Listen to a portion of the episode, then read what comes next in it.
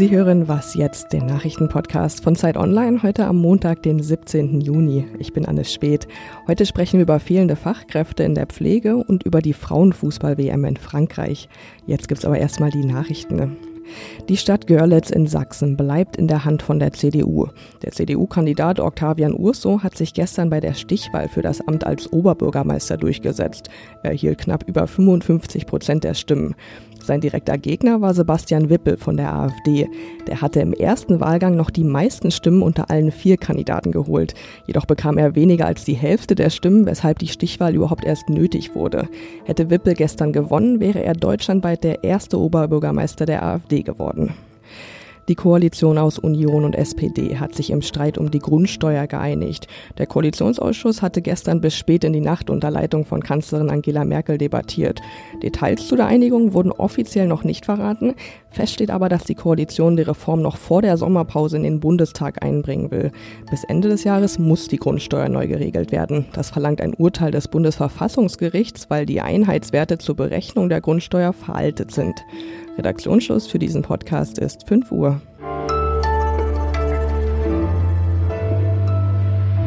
Guten Morgen, ich bin Ole Pflüger. Gestern ist ja in weiten Teilen von Südamerika der Strom ausgefallen. Und wenn wir in Deutschland sowas hören, dann gucken wir ja gern so ein bisschen herablassend auf Länder, in denen die Infrastruktur nicht so gut ist wie bei uns. Ich möchte deswegen jetzt über ein Thema sprechen, bei dem Deutschland wirklich gar nicht gut dasteht, und zwar geht es um den massiven Mangel von Pflegekräften in deutschen Krankenhäusern. Fast 16.000 Stellen waren 2018 unbesetzt und es werden immer mehr. Für die Gesundheitsversorgung ist das ein Riesenproblem und meine Kollegin Jana Joya Bauermann hat für die Zeit mit Ärztinnen und Ärzten darüber gesprochen. Hallo Jana. Hallo. Ein Arzt hat dir den schockierenden Satz gesagt, jeden Tag sterben in Deutschland Kinder, weil es zu wenig Pflegekräfte gibt wenn man so einen Satz hört, dann hofft man natürlich erstmal, dass es übertrieben ist. Aber ist es das? Nee, äh, nein, leider nicht. Ähm, den Satz, den Michael Sasse, äh, der leitende Oberarzt an der Medizinischen Hochschule in Hannover ist, ähm, ausgesprochen hat, äh, laut sagt, ähm, und das wird er auch, glaube ich, tun, bis sich was geändert hat, äh, ist krass. Aber wenn man mit Ärzten spricht, dann wird einfach klar nein, weil das ist, äh, bekommt ein Kind einen Platz, ähm, liegt die Genesungsquote beispielsweise an der Medizinischen Hochschule in Hannover bei 98 Prozent. Aber wenn es keinen Platz bekommt, weil einfach zu wenig Betten da sind, und es abgewiesen werden muss oder verlegt werden muss und einfach auch dann Zeit verloren geht damit, ähm, dann kann das halt nicht mehr garantiert werden. Und ein weiterer Fall, den Sie auch oft beschrieben haben, äh, die Ärzte, dass ja oft auch Kinder auf diesen Intensivstationen chronische Fälle sind. Das heißt, äh, sie brauchen, die kommen halt jedes Halbjahr zum Beispiel, teilweise auch in kürzeren Abständen ähm, über eine längere Dauer einfach vorbei ähm, was macht man, wenn man kein Bett für diese Kinder hat? Man kennt die Kinder, man kennt die Eltern und dann müssen die verlegt werden und dann beschäftigt man sich einen halben Tag damit, ein Bett zu finden. Das sind einfach, ist Zeit, die dann fehlt. In den Statistiken ist mir noch aufgefallen, es fehlen zwar einerseits fast 16.000 Pflegekräfte, es gibt aber auch 11.000, die arbeitslos gemeldet sind. Wie kann es dann sein, dass man die Stellen trotzdem nicht besetzt bekommt? Den Beruf Vollzeit auszuüben, ist eine totale Zumutung. Also es ist, ich glaube, in, gerade in sozialen Berufen ist noch oft dieses, was hochgehalten wird, man hilft, das ist doch für was Gutes. Ähm, also macht man das auch sehr lange, verausgabt sich, übernimmt sich auch. Ähm, aber viele landen auch einfach im Burnout, die können nicht mehr. Und bei Teilzeit ist das Problem, dass es ja Kliniken auch nicht hilft, wenn zu wenig Leute da sind, weil einfach diese 50 Prozent, die jemand weniger arbeitet, werden ja nicht automatisch neu besetzt. Okay, und was würdest du sagen, was muss die Politik tun oder was müssen auch wir als Gesellschaft ändern, um das in den Griff zu kriegen? Ich glaube, man muss den Beruf also attraktiver gestalten. Das ist ja aber nicht nur bei den Pflegekräften, das ist auch ja bei dem Handwerk gerade so, dass ähm, also da fehlen ja auch unglaublich viele äh, Leute die das machen wollen. Ähm, das heißt, man muss auch einfach ein Umfeld schaffen, wo Leute sagen, ich gehe da gerne hin. Wie, warum gehen die Leute, arbeiten die Leute bei VW am Band? Weil die Konditionen gut sind. Und man muss, glaube ich, einfach einsehen, dass ein Krankenhaus ist kein Industrieunternehmen, aber es ist einfach, die Konkurrenz ist da. Also dann geht halt jemand lieber zu VW und arbeitet da am Band, anstatt ähm, Krankenpfleger zu werden.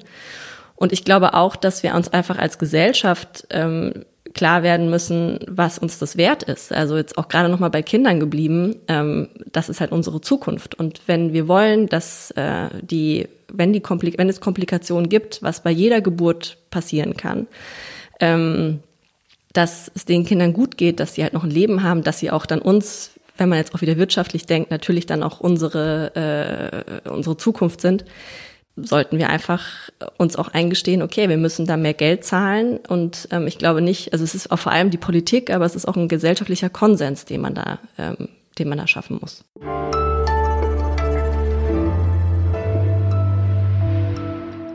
Und sonst so? Es wird wieder heißer die nächsten Tage. In ganz Deutschland sind mehr als 30 Grad angesagt. Und wenn Sie sich jetzt denken, toll, ab ins Eiscafé, hören Sie mal, was Annalisa Carnio von der Union der italienischen Eishersteller dazu sagt. Die beste Temperatur, um Eis zu genießen, äh, liegt zwischen 24 und 27 Grad. Ab Dienstag wird es also zu heiß für Eis. Jetzt gehöre ich persönlich zur Fraktion Schattenmensch und kann oberhalb von 27 Grad sowieso gar nichts mehr genießen. Aber der letzte Schrei ist anscheinend gerade herzhaftes Eis. Biereis oder und ich weiß ja nicht. Weißwurst oder Brezel. Vielleicht gibt es dann ja bald im Hofbräuhaus auch ein Eiswurstfrühstück. Guten Appetit.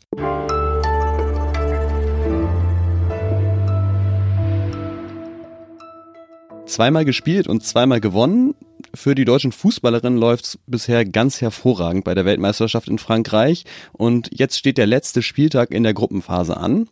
Deutschland spielt heute in Montpellier gegen Südafrika und ein Unentschieden würde schon reichen, um die Gruppe zu gewinnen.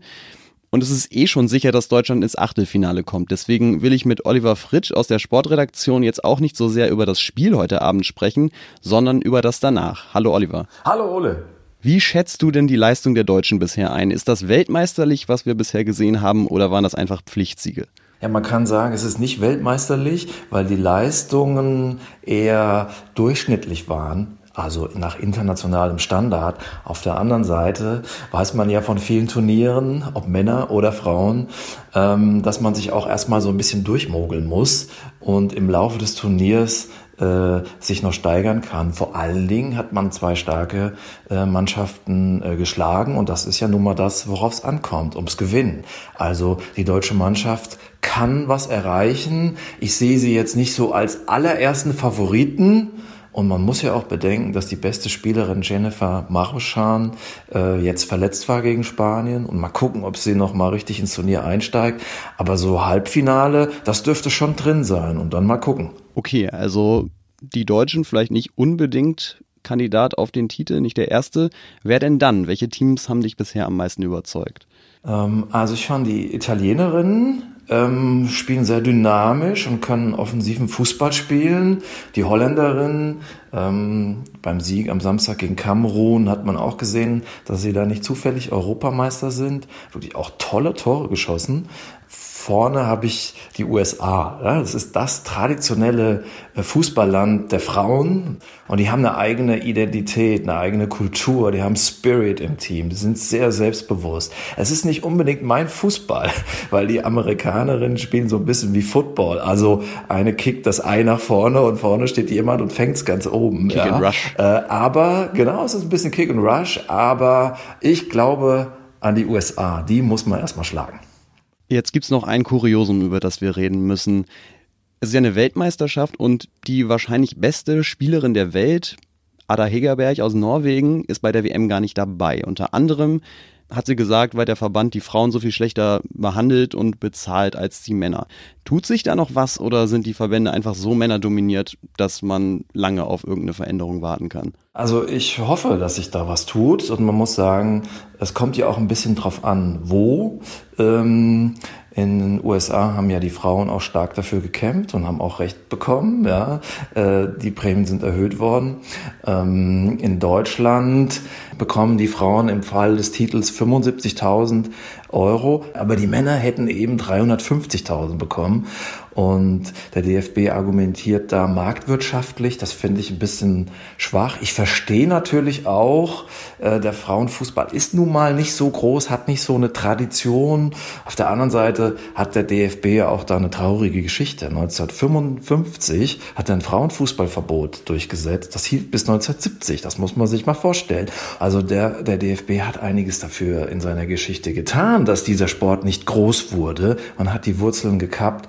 Ähm, insofern gäbe es da was gut zu machen. Der Frauenfußball wird besser oder ist deutlich besser geworden. Man sieht äh, technisch guten Fußball, äh, die Tore sind schöner geworden, auch die Torfrauen sind besser geworden.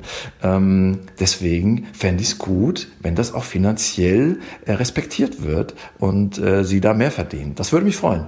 Also heißt es weiter kämpfen, sportlich und finanziell. Das war's für heute bei Was jetzt. Wenn Sie Fragen haben, Anmerkungen oder Kritik, dann schreiben Sie uns gerne eine Mail. Die geht dann an wasjetzt.zeit.de. Mein Name ist Ole Pflüger. Tschüss und bis zum nächsten Mal.